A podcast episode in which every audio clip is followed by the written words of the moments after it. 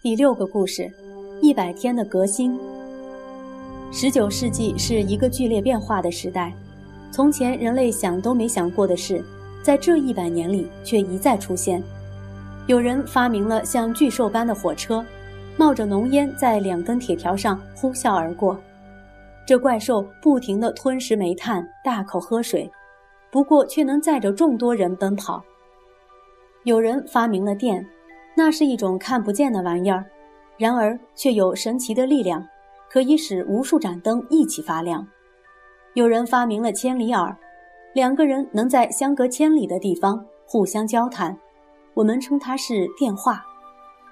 有人发明了一种会转动的机器，它能把你说过的话、唱过的歌留在那台机器里，并且随时能再重新播放出来。于是大家称它为留声机。你一定想不到，当火车初次在中国出现时，围观的人群里，有的忐忑不安，有的啧啧称奇，有的哈哈大笑。只有胆大一点的人才敢去摸它一下呢。你一定也想不到，当人们见到一种离奇的方盒子，能把眼前的景象和人物丝毫不差地捉到盒内。在印到一张纸上时，胆小的人一点也不敢站在这方盒前面，生怕他会将自己的魂魄给夺走呢。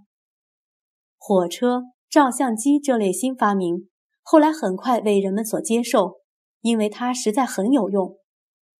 还有一种发明出来的东西更使人震惊，不过它其实不能算是一个东西，严格点说，它应该是一种新办法。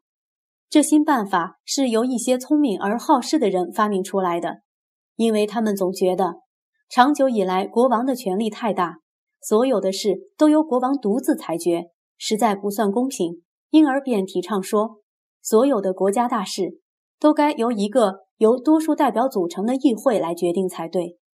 新办法听起来似乎和火车、电话、电灯、留声机一样美好。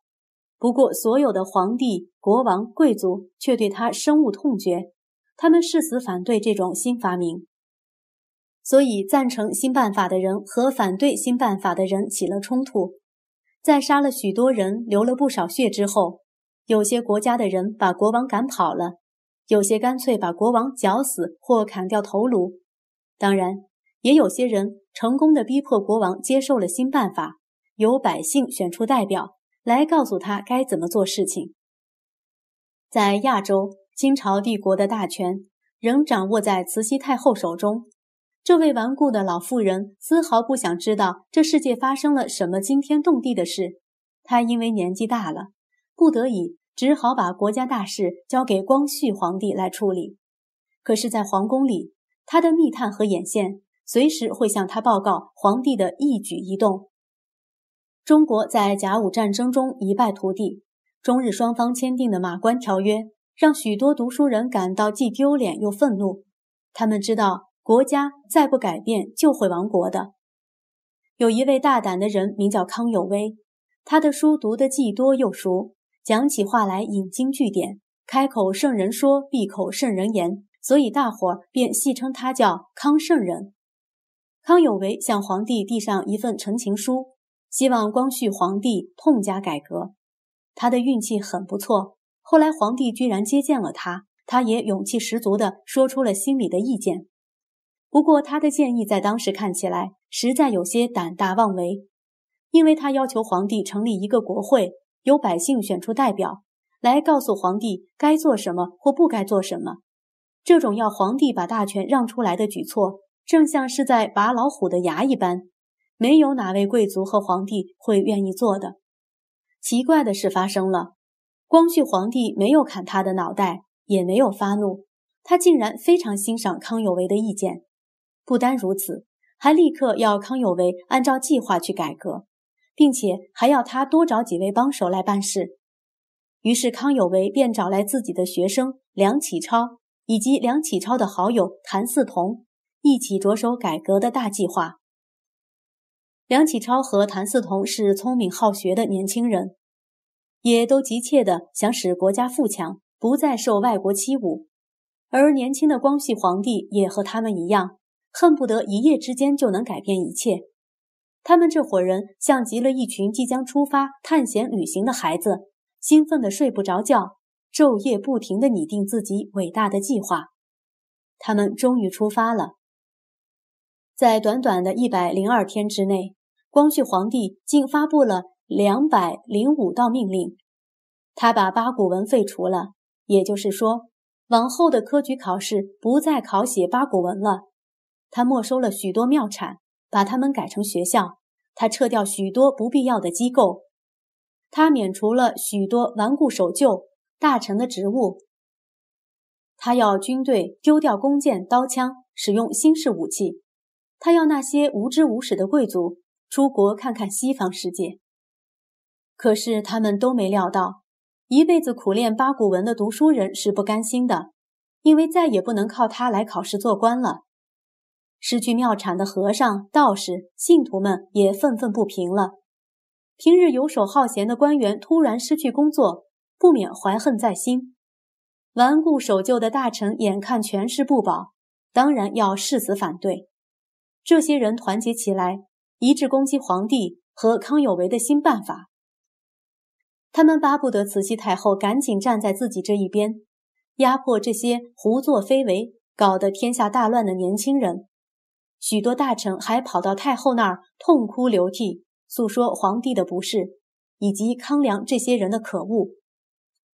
慈禧太后原想退休养老，不过她很担心真的失去权力，因此便把光绪找来训斥一顿，威胁要废掉他的皇位。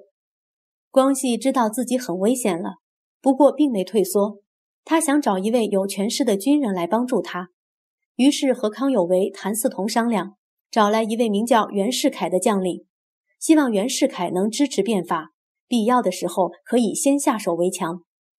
没想到袁世凯是个工于心计的人，他表面一口答应，私下却觉得还是太后这边的势力比较大，站在这一方比较有利。如果先告诉太后这件天大的秘密，自己将会得到更大的利益。他毫不犹豫地出卖了皇帝。慈禧太后立即密诏他的党羽，突然发动袭击，把光绪皇帝捉了起来，囚禁在京城内一个叫瀛台的湖中小岛上，并且下令逮捕所有参与变法的人。康有为、梁启超没有被捉到，他们逃跑躲起来了。谭嗣同却拒绝逃跑，他告诉别人说：“各国变法都有人牺牲流血，中国为变法流血。”就从我谭嗣同开始吧。他正静地坐在家中，等人来把他捉走。谭嗣同和其他主张新办法但后来未能逃走的几位重要人物，后来都被朝廷处死了。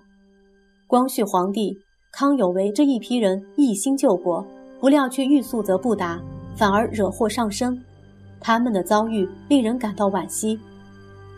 慈禧太后觉得，幸亏自己英明果决。不然，这群胡闹的年轻人还不知要闯出什么大祸来呢。这一年是公元一八九八年，按照中国计算年代的方法，刚好是戊戌年，人们便称这次的事变为戊戌政变。而康有为推行新的办法，前后只有一百零三天，因此大家又称这次变法是百日维新。说来听听，你认为功课好、成绩好的同学？是不是办事能力就强呢？如果会读书就会办事，为什么康有为、梁启超、谭嗣同改革政治会失败呢？